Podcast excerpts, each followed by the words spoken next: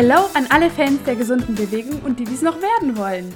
Wir sind jetzt beim dritten Teil vom Interview mit Maria und Julia von Vienna Kinstretch angelangt und heute werden wir über das Thema Hamstrings sprechen, also Beinrückseiten, dehnen oder nicht dehnen, warum 90 Prozent der Menschheit das wahrscheinlich falsch macht und äh, was das mit Yoga zu tun hat und ob man das tun sollte oder nicht. Das besprechen wir jetzt im letzten Teil unserer ähm, kleinen Interviewreihe. Genau, und ich bin schon gespannt, ob du wieder was lernen kannst. Und wenn ja, dann freue ich mich super arg. Ähm, ja, das war es eigentlich schon, was ich sagen wollte. Ganz viel Spaß mit der Folge. Viele Menschen, die glauben, dass sie etwas dehnen müssen. Ich habe, ich glaube, ein Jahrzehnt lang geglaubt, ich muss meine Hamstrings, die äh, Oberschenkelbeinrückseiten dehnen. Wer nicht? Ja. Ja, und ich glaube, viele Menschen tun das noch. Und das Ding ist aber, dass meine Hamstrings so wie 99 Prozent der Hamstrings der Menschen, die ich assesse, schon, jetzt muss ich aufpassen, was ich sage, weil ich will nicht die, die falsche Sprache benutzen. Ich bin getemptet zu sagen, dass sie überdehnt sind oder extrem lange, aber es wäre ja eigentlich inkorrekt. Ähm, aber sagen wir mal, sind schon in einer exzentrischen Orientierung. Bedeutet im Prinzip einfach, dass sie in einer langen Position sind. Die Beckenschüssel. Also die, die Beckenschüssel ist nach vorne gekippt. Die Beckenschüssel ist nach vorne gekippt, das Wasser plätschert auf die Zehen. Und deswegen fühlen sich die Hamstrings kurz an. Und das Ding ist eben, wenn ich jetzt Hamstrings habe, die eigentlich ständig in einer langen Position leben, sagen wir mal, das ist meine Beckenschüssel, da setzen die Hamstrings an und mein Becken sitzt so, dann zieht das in meine Hamstrings in eine längere Orientierung. Und wenn ich jetzt da eigentlich lebe und dann aber glaube, ich muss da was dehnen, dann mache ich das Problem eigentlich nur noch schlimmer. Yes. Das passt auch perfekt zu einer Frage, die ich von einer ähm, Followerin auf Instagram bekommen habe. Wie soll ich die Beinrückseite verlängern? Und ich habe jetzt noch hinzugefügt, äh, was muss man wissen? Ähm, warum ist es vielleicht nicht prinzipiell die klügste Idee? Ähm, da kommen wir wieder zu dem Punkt, it depends. Klar kann das für dich Sinn ergeben, an deiner Beinrückseite zu arbeiten. Ob jetzt unbedingt im Fall von denen oder äh, vielleicht eher kräftigen, ist eine andere Sache. Aber wie, ähm, ja, ich, ich übergebe euch einfach die Frage, wie die Beinrückseiten verlängern. Was würdet ihr mit dieser Frage machen, um sie zu beantworten? Ich glaube, ich würde mal fragen, erstmal klarstellen, ob, ob ich überhaupt die Beinrückseite verlängern sollte. Und das muss man erstmal evaluieren. Und für die meisten Menschen wird die Antwort Nein sein. Also vor allem Menschen, die irgendwie einen Yoga- oder Tanzhintergrund haben, besteht meistens keine Notwendigkeit, dieses Gewebe noch länger oder in eine längere Orientierung zu bringen. Und die, und die Frage, die ich beantworten würde oder wo ich was sagen würde, wie steht die Beckenschüssel? Wie steht die Beckenschüssel, wenn du nicht drüber nachdenkst? Und wenn du jetzt eh schon jemand bist, der sehr gern im Hohlkreuz dasteht, dann ist die Wahrscheinlichkeit hoch, dass die Beckenschüssel nach vorne plätschert und dass es mehr darum gehen würde, ähm, Kräftigung an die Beinrückseite zu bringen, um die Beckenschüssel aufzurichten. Und dann wird auch dieses Gefühl weggehen, dass sich die Beinrückseite so anfühlt, als müsste sie ständig gedehnt werden. Genau, ihr müsst euch einfach vorstellen, die Hamstrings beziehungsweise die Muskulatur der Beinrückseite, die kommt von eurem Becken. Also die, die setzt an an euren Sitzbeinhöckern. Sitzbeinhöcker. Und ähm, ja, ich war noch bei, bei Tuba und da habe ich gedacht, nein, so heißt ja. ich hear tuberosity, don't say it. ähm, genau. Ähm, die, die setzt hinten an euren ähm, Sitzbeinhöckern an und die zieht bis runter zu eurem Knie. Das heißt, es ist so ein ganz, eine ganz lange Schnur sozusagen. Und wenn ihr jetzt überlegt, euer, eure Sitzbeinhöcker, die sind natürlich an euer Becken dran. Das heißt, wenn eure Beckenschüssel, also hinten an euer Becken dran, das heißt, wenn eure Beckenschüssel nach vorne gekippt ist um das Wasser auf die Zähne laufen zu lassen, dann müsst, müssen diese Hamstrings, die Rückseite, muss ja lang sein. Das heißt, ihr, die ist permanent auf, ja, die, äh, die ist schon immer auf Anschlag äh, lang, sozusagen.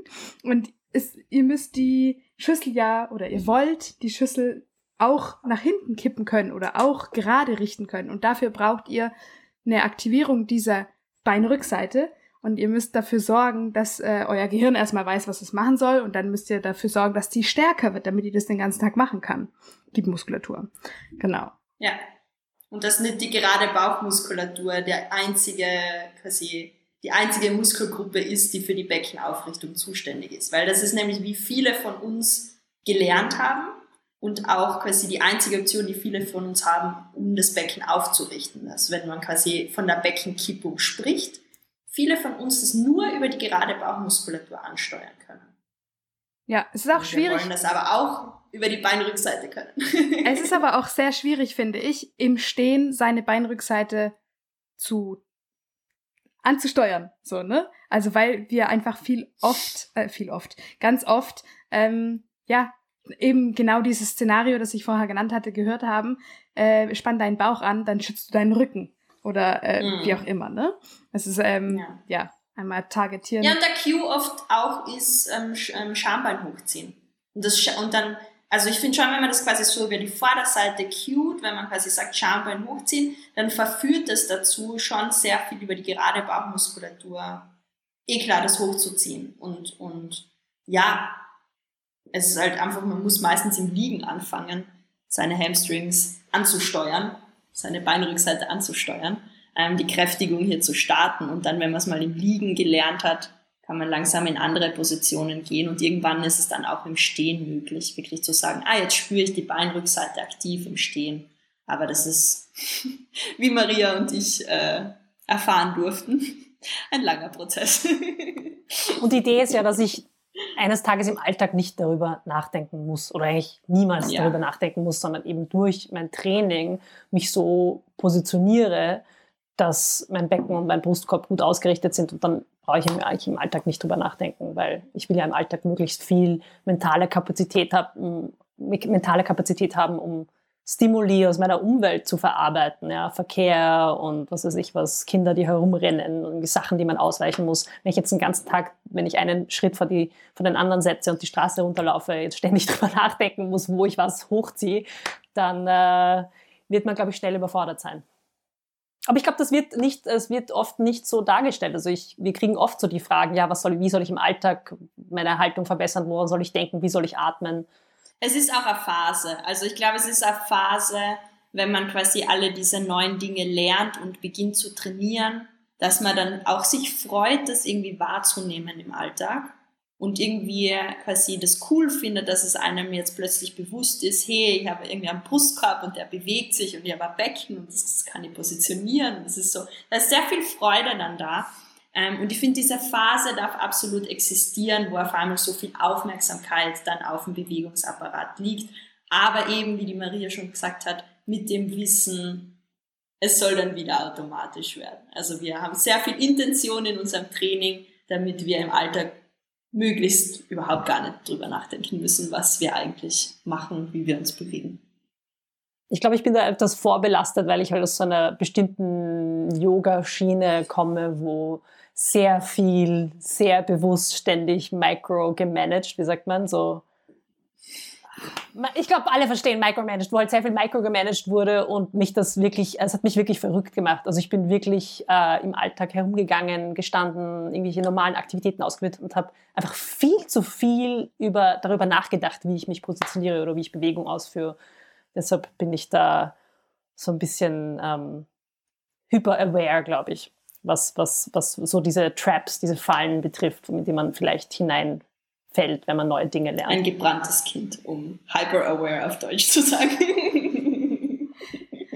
Aber ich finde gerade diese Phase der Begeisterung ist ja, ist ja A, mega ultra schön. Ne? Das ist wie so eine Verliebtheits, verliebt, wow, Deutsch, Verliebtheitsphase und ist ja auch extrem wichtig dafür, dass man dieses Feuer am Laufen hält, diese, dieses Interesse, die Begeisterung für die Bewegung und so weiter. Aber ja, also sind natürlich, gibt es natürlich zwei Seiten, dass sich da viel, viel, viel zu viel Gedanken drüber zu machen und andererseits dann ähm, ja auch wieder alles in den normalen Alltag einfach nur Bewegung, Bewegung sein lassen. Bewusste Bewegung vielleicht, aber nicht Hyper äh, Helikoptermutterbewegung. genau. Bitte keine Hyperhelikoptermutterbewegung. genau. Oh, ja. Also.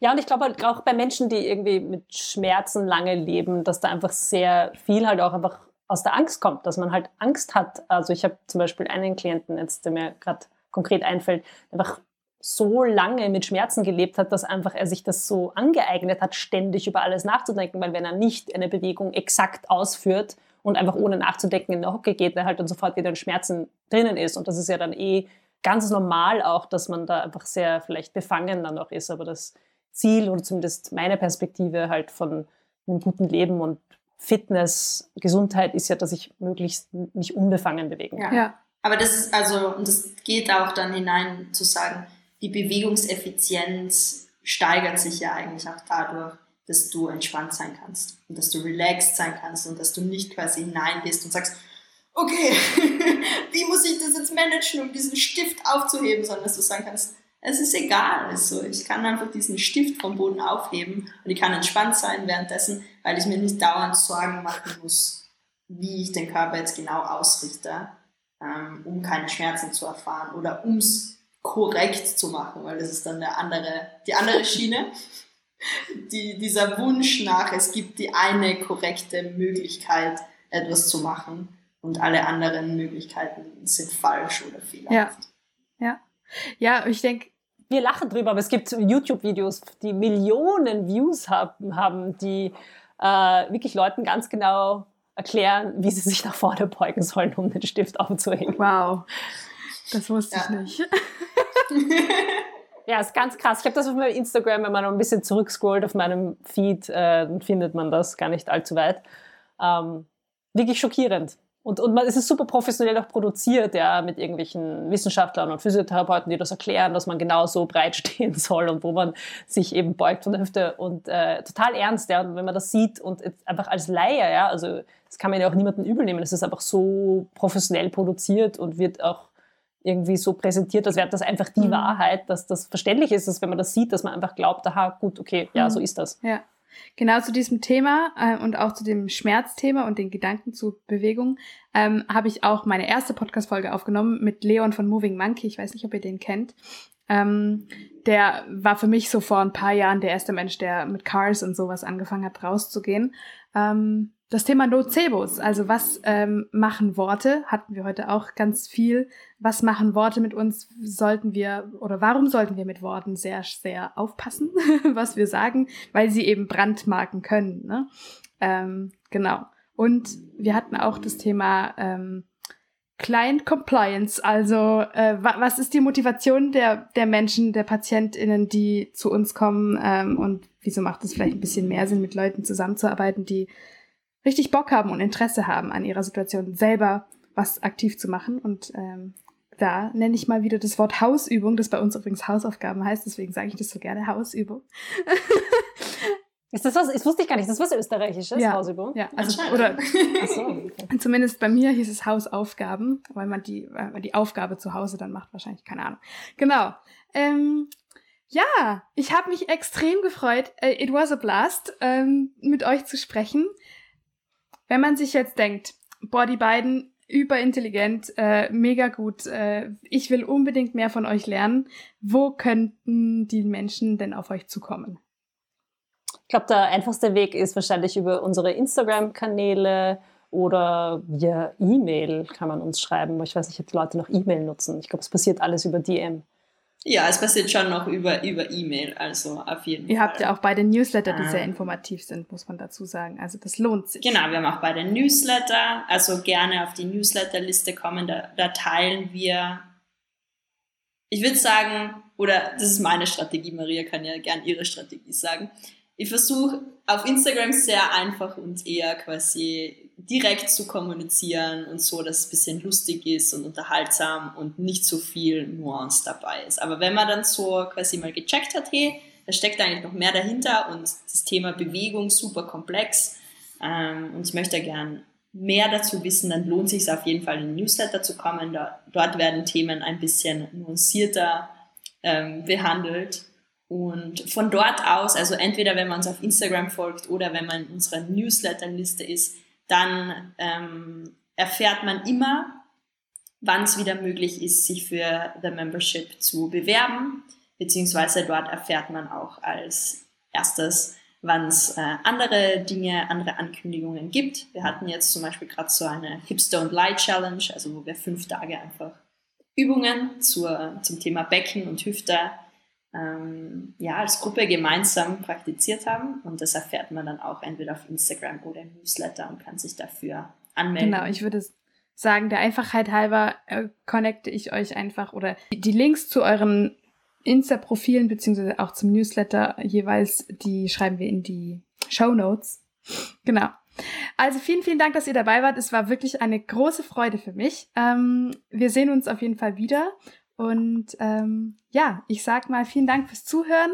Podcast abonnieren wäre Premium, damit ihr nichts verpasst. Ähm, falls es nicht geht auf Spotify, dann immer freitags gibt's eine neue Folge von mir.